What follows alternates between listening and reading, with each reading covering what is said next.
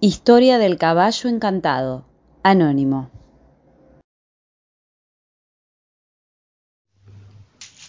El día del Festival de Moros, el primer día del año y de la primavera, el sultán de Shiraz terminaba su audiencia pública cuando un hindú apareció al pie del trono con un caballo artificial, tan hermosamente modelado que a primera vista parecía un animal de verdad. El hindú se postró ante el trono y dijo al sultán, Este caballo es una maravilla. Si deseo transportarme al lugar más distante de la tierra, basta con que me monte en él. Estoy dispuesto, Su Majestad, a mostrarle esta maravilla si usted me permite.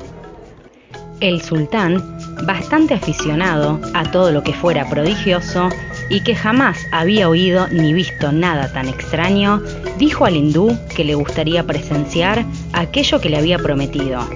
Sin pensarlo, el hindú puso su pie en el estribo, se montó en la silla y preguntó al sultán a dónde deseaba que fuera. ¿Ve usted esa montaña? Monte su caballo, vaya allá y tráigame una rama de la palma que crece al pie de la colina. Ni bien el sultán terminó de hablar, el hindú hizo girar una clavija que había debajo del cuello del animal, muy cerca del estribo. Inmediatamente el caballo se elevó del suelo, llevando a su jinete por los aires a una velocidad como la del rayo, para estupor del sultán y de quienes lo acompañaban. En menos de un cuarto de hora lo vieron retornar con la rama de la palma en su mano. En medio de aclamaciones se apeó de su caballo y satisfecho se acercó al trono y la dejó a los pies del sultán. Asombrado ante tamaño prodigio, su majestad ardió en deseos de poseer el animal. Fue así como dijo al hindú. Si tiene el animal para la venta, se lo compro. Majestad, solo una cosa pido a cambio de mi caballo, la mano de la princesa, su hija. Los cortesanos que rodeaban el trono no pudieron evitar reírse ante semejante ocurrencia, pero el hijo mayor del sultán, en vez de sonreír, se indignó. Señor, te ruego que rechaces de inmediato propuesta tan descabellada como la que hemos oído, y que no permitas a este miserable impostor que sueñe ni siquiera por un instante con desposar a alguien que pertenece a nuestra casa, una de las más poderosas del mundo. Piensa en lo que eres y en tu noble sangre. Hijo mío, no cederé a este hombre lo que pide, pero sacando a la princesa de este asunto, haré con él un negocio diferente. Sin embargo, me gustaría que primero tú montaras el caballo y me dijeras lo que piensas de él. Al oír esto el hindú se apresuró a ayudar al príncipe a montarse y a enseñarle cómo guiar al animal. Pero el príncipe, sin aguardar las instrucciones del hindú, dio vuelta a la clavija tal como había visto hacer al otro. Y de inmediato el caballo se remontó por los aires, veloz como una flecha lanzada por un arco. Y en pocos segundos, ni príncipe ni caballo pudieron ser vistos. Alarmado ante lo ocurrido, el hindú se arrodilló ante el trono y rogó al sultán no enfadarse. Su Majestad, le dijo, usted y yo hemos visto a qué velocidad partió el caballo. La sorpresa me dejó sin habla, pero incluso aunque hubiera tenido palabras para hablarle, se hallaría tan lejos que no me hubiera oído. Cabe todavía, sin embargo, la esperanza de que el príncipe descubra otra clavija que al ser girada hace que el animal se detenga en su ascenso y que descienda suavemente a tierra. Inconforme con las razones del hindú y horrorizado ante el peligro inminente en que se hallaba el príncipe, le dijo, Tu cabeza responderá por la vida de mi hijo. Te doy tres meses para que él retorne sano y salvo, o para que al menos yo sepa que está vivo. A continuación, dio orden a sus guardas para que aprendieran al hindú y lo llevaran preso, después de lo cual se retiró a su palacio, doliéndose de que el festival de Noros hubiera terminado de forma tan lamentable. Mientras tanto el príncipe, era llevado por los aires con temeraria rapidez. En menos de una hora se había elevado tan alto que montañas y valles parecían confundirse. Solo entonces comenzó a pensar en el retorno. Dio vuelta la clavija, primero en un sentido y luego en el otro. Pero cuando se dio cuenta de que el caballo seguía subiendo, se alarmó mucho, a tiempo que se arrepentía de su locura por no haber aprendido a conducir el animal antes de montarlo. Comenzó pues a examinar la cabeza y el cuello cuidadosamente, y así descubrió, detrás de la oreja izquierda del animal, una segunda clavija más pequeña que la otra. Le dio vuelta y pronto se sintió descender en la misma forma oblicua en que había ascendido, aunque no tan rápidamente. La noche caía cuando el príncipe giró la pequeña clavija. Mientras descendía, perdió de vista los últimos rayos de sol del atardecer y pronto se hizo noche cerrada. Se vio pues obligado a dejar sueltas las riendas del animal y a esperar pacientemente a que éste escogiera un lugar para aterrizar, bien fuera el desierto, un río o el mar. Casi a medianoche el caballo se detuvo en tierra firme y el príncipe desmontó, desmayado de hambre, pues no había comido nada desde la mañana. Se hallaba en la terraza de un magnífico palacio. Caminando de aquí para allá, llegó a una escalera que conducía a una cámara, cuya puerta estaba a medio abrir. El príncipe se detuvo ante ella. Luego avanzó cautelosamente y a la luz de una lámpara descubrió un grupo de esclavos negros que dormían con las espadas desenvainadas a su lado. No cabía duda de que se trataba de la guardia de cámara de un sultán o de una princesa. Avanzando en cuclillas, hizo a un lado las cortinas y vio una magnífica cámara que contenía muchas camas, una de las cuales sobresalía. No dudó de que eran las camas de la princesa y sus doncellas. Bella princesa, a causa de una aventura extraordinaria, ves rendido a tus pies a un príncipe, hijo del sultán de Persia, quien te pide ayuda y protección. En respuesta a esta solicitud, la bella princesa respondió, Príncipe, no te encuentras en un país bárbaro, sino en el reino del Rajá de Bengala. Este es su país y yo soy su hija mayor. Te concedo, pues, la protección que me pides. Debes confiar en mi palabra. Al príncipe de Persia le habría gustado agradecer a la princesa, pero ella no le permitió hablar. Aunque estoy muy impaciente por saber qué milagro te ha traído hasta aquí desde la capital de Persia y mediante qué encantamientos has logrado burlar a la vigilancia de quienes me guardan, estoy dispuesta a contener mi curiosidad hasta más tarde cuando hayas descansado de tu fatiga.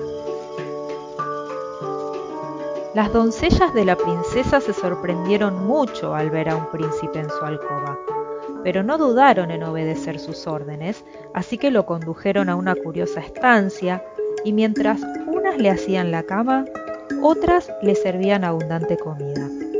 Al día siguiente, la princesa se preparó para recibir al príncipe y le tomó más trabajo vestirse y adornarse del que le había tomado jamás.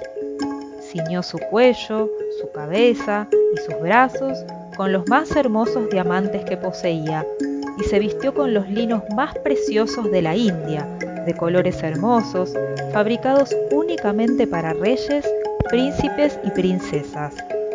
Luego de contemplarse una y otra vez al espejo, mandó decir al príncipe de Persia que estaba dispuesta a recibirlo.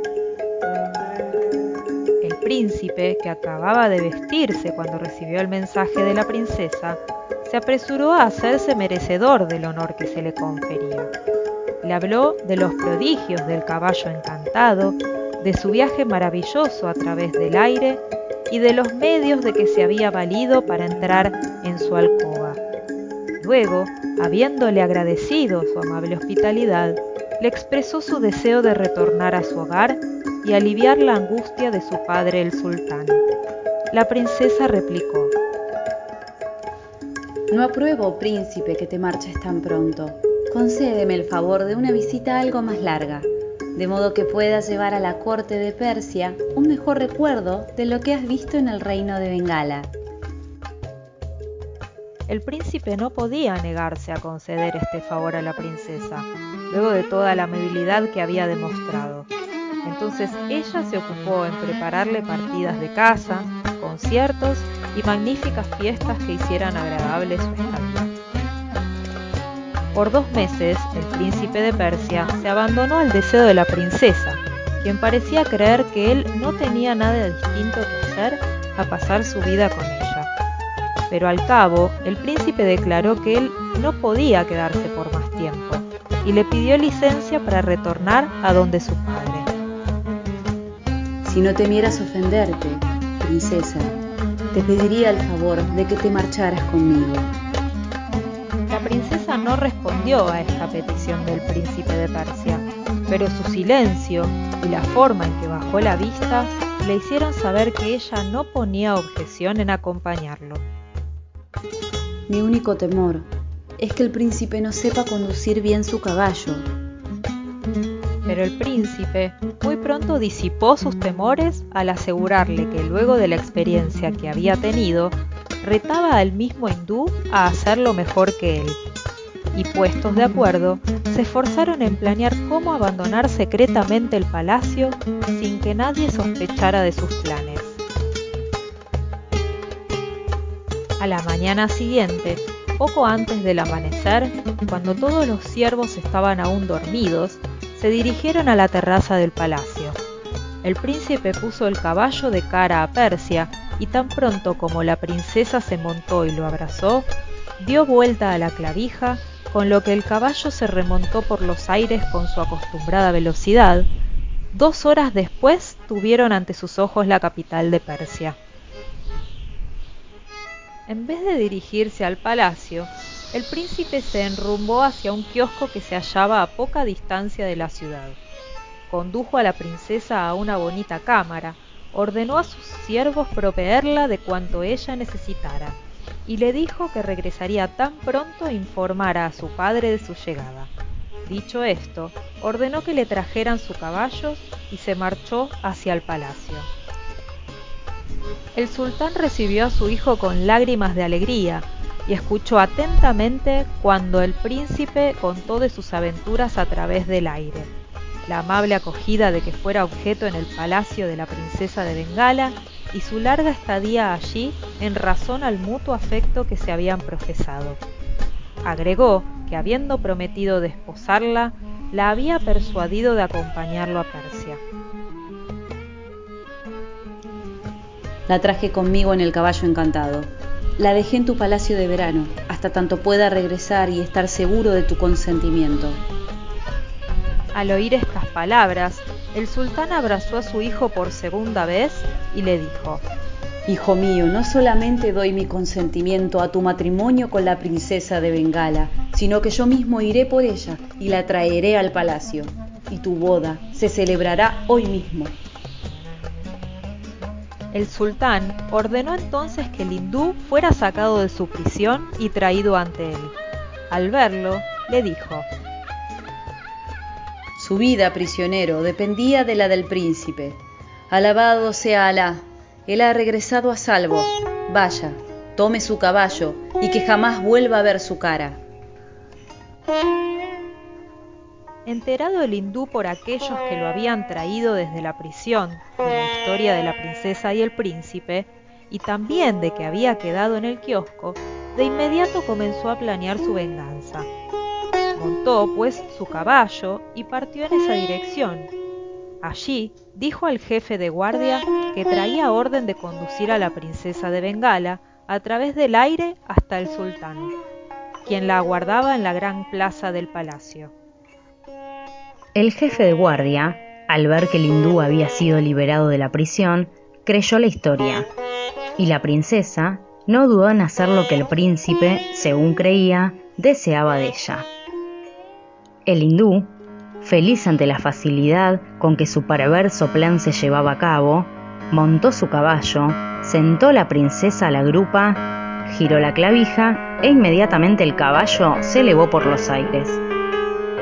Entretanto, el sultán de Persia, seguido de su corte, se dirigía hacia el lugar donde la princesa de Bengala había quedado, mientras el príncipe se afanaba a la cabeza del cortejo para que la princesa tuviera tiempo de prepararse y recibir a su padre. De pronto el hindú, con el objeto de hacerlos rabiar y para vengarse del maltrato recibido, apareció sobre sus cabezas llevando su presa. Cuando el sultán avistó al hindú, su sorpresa y su rabia se hicieron más intensas aún, pues estaba fuera de su poder castigar semejante acto atroz. Tan solo pudo lanzarle miles de maldiciones, al igual que los cortesanos que presenciaron tamaña insolencia. Pero la pena del príncipe fue indescriptible al ver que el hindú se llevaba a la princesa a quien amaba tan apasionadamente. Melancólico y apesadumbrado, caminó hacia el kiosco en donde por última vez viera a la princesa. Allí, el jefe de guardia, enterado del engaño del hindú, se arrojó a sus pies y se condenó a darse muerte por su propia mano, como castigo por su fatal credulidad. Levántate, no te maldigo a ti por la pérdida de mi princesa, sino a mí por la falta de precaución. Apresúrate a traerme un hábito de viajero y cuídate de no dar indicios de que es para mí. Mientras tanto el hindú, montado en su caballo encantado y con la princesa a la grupa, arribó a la capital del reino de Cachemir. Decidió no entrar en la ciudad, sino que se posó en un bosque y dejó a la princesa cerca a un riachuelo de agua dulce, mientras él iba en busca de comida. A su retorno, después de compartir el refrigerio, y puesto que ella se negaba a ser su esposa, comenzó a maltratarla. Pero ocurrió que el sultán de Cachemir y su corte pasaban por allí luego de una partida de caza, y al oír la voz de una mujer que pedía ayuda, acudieron.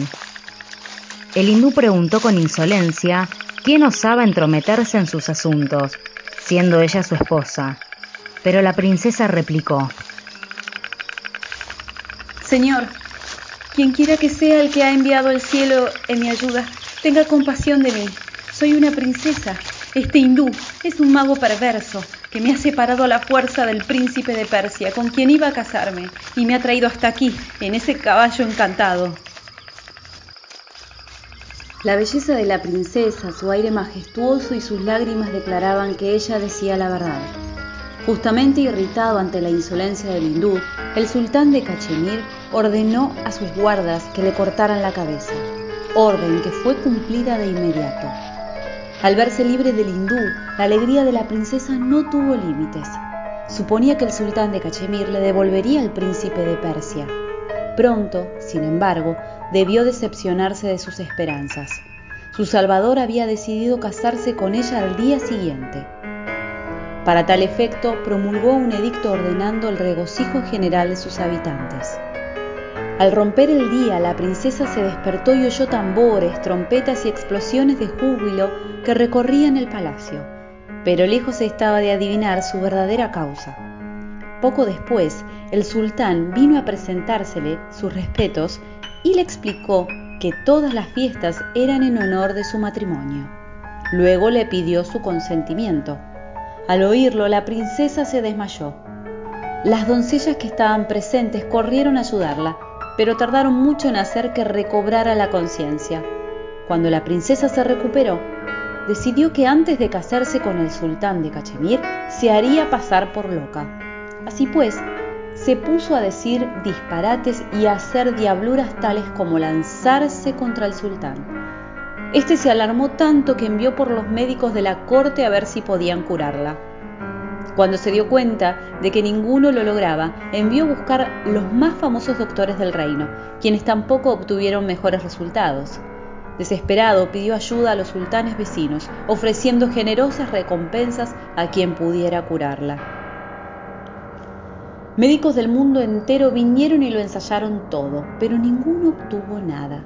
Mientras tanto, el príncipe de Persia disfrazado de viajero recorría ciudades y provincias averiguando por la princesa perdida. Al cabo, en una ciudad de Indostán oyó hablar de una princesa de Bengala que había enloquecido el día en que pretendían casarla con el sultán del Cachemir. Convencido de que no podía tratarse sino de su princesa de Bengala, se afanó por llegar a la capital de Cachemir. Allí se enteró de la historia de la princesa y del destino del mago.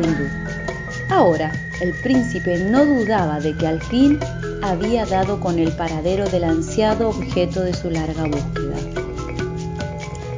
Disfrazado con un traje de médico, se dirigió con audacia al palacio y anunció su deseo de que se le permitiera intentar curar a la princesa.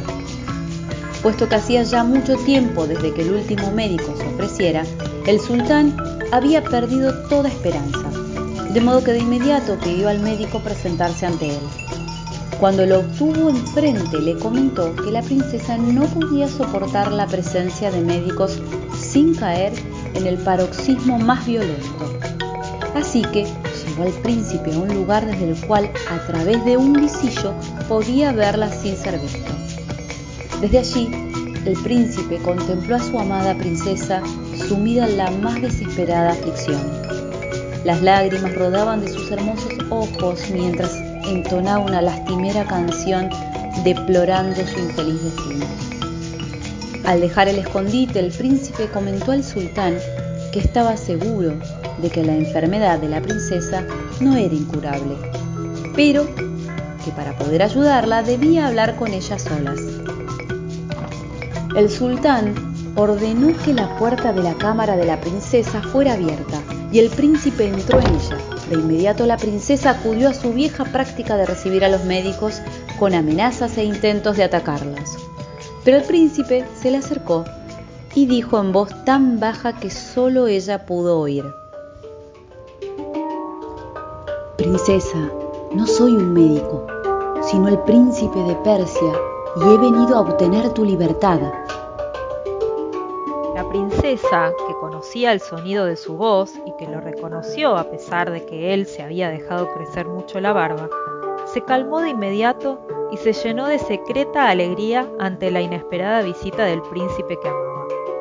Cuando cada uno supo de la suerte del otro desde su separación, el príncipe le preguntó si ella sabía qué había sido del caballo luego de la muerte del mago hindú. La princesa respondió que no lo sabía, pero que suponía que se lo guardaba como una curiosidad. El príncipe le comentó que se proponía utilizar el caballo para volver con ella a Persia, y así planearon en común, como primer paso hacia su objetivo, que la princesa al día siguiente debía recibir al sultán.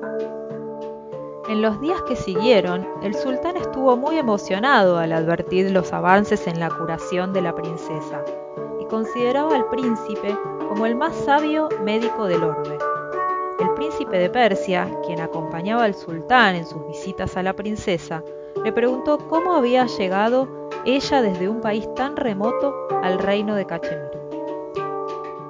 El sultán repitió la historia del mago hindú, añadiendo que el caballo encantado estaba guardado y a salvo, pues era para él una gran curiosidad a pesar de que no sabía cómo usarlo. Señor, esta información me proporciona un medio de cura a la princesa. Cuando ella fue traída aquí en el caballo encantado, contrajo un encantamiento que solo puede ser roto mediante cierto incienso que yo bien conozco. Haga que mañana traigan el caballo a la gran plaza del palacio y déjenme a mí el resto. Prometo mostrarle a usted y a toda la gente que allí se reúna en pocos minutos a la princesa de Bengala completamente restablecida de cuerpo y alma. Pero para asegurar el éxito de lo que me propongo, la princesa debe ir vestida de forma tan magnífica como sea posible y adornada con las joyas más valiosas de su tesoro. Todo lo cual el sultán prometió ilusionado, pues él estaba dispuesto a sobrellevar incluso mayores dificultades con tal de asegurar su matrimonio. Día siguiente, el caballo encantado fue llevado a la gran plaza del palacio. Como el rumor de algo tan extraordinario se había difundido por todo el reino, las multitudes acudieron desde los lugares más remotos. El sultán de Cachemir, acompañado de sus nobles y sus ministros de Estado, ocupaba una galería erigida para el evento. La princesa de Bengala, asistida por sus doncellas, llegó hasta el caballo encantado y fue ayudada por ellas a montarse. El falso médico colocó alrededor del caballo varias urnas con carbón, a las cuales lanzó puñados de incienso. Luego se acercó tres veces al caballo, fingiendo decirle ciertas palabras mágicas. Una densa humareda rodeó a la princesa, al punto que ni ella ni el caballo podían ser vistos. El príncipe entonces se montó con rapidez y giró la clavija. El caballo se elevó con ellos por los aires y el sultán de Cachemir oyó con claridad estas palabras. Sultán de Cachemir, si desea desposar princesas que solicitan su protección, aprenda antes a lograr su consentimiento. Así, el príncipe liberó a la princesa de Bengala y ese mismo día la llevó a la capital de Persia, donde el sultán, su padre, preparó de inmediato su matrimonio con la pompa y magnificencia debidas. Cuando los días señalados para el jubileo terminaron, el sultán nombró y envió a un embajador a donde el rajá de Bengala, para que pidiera su aprobación a la alianza contraída con este matrimonio.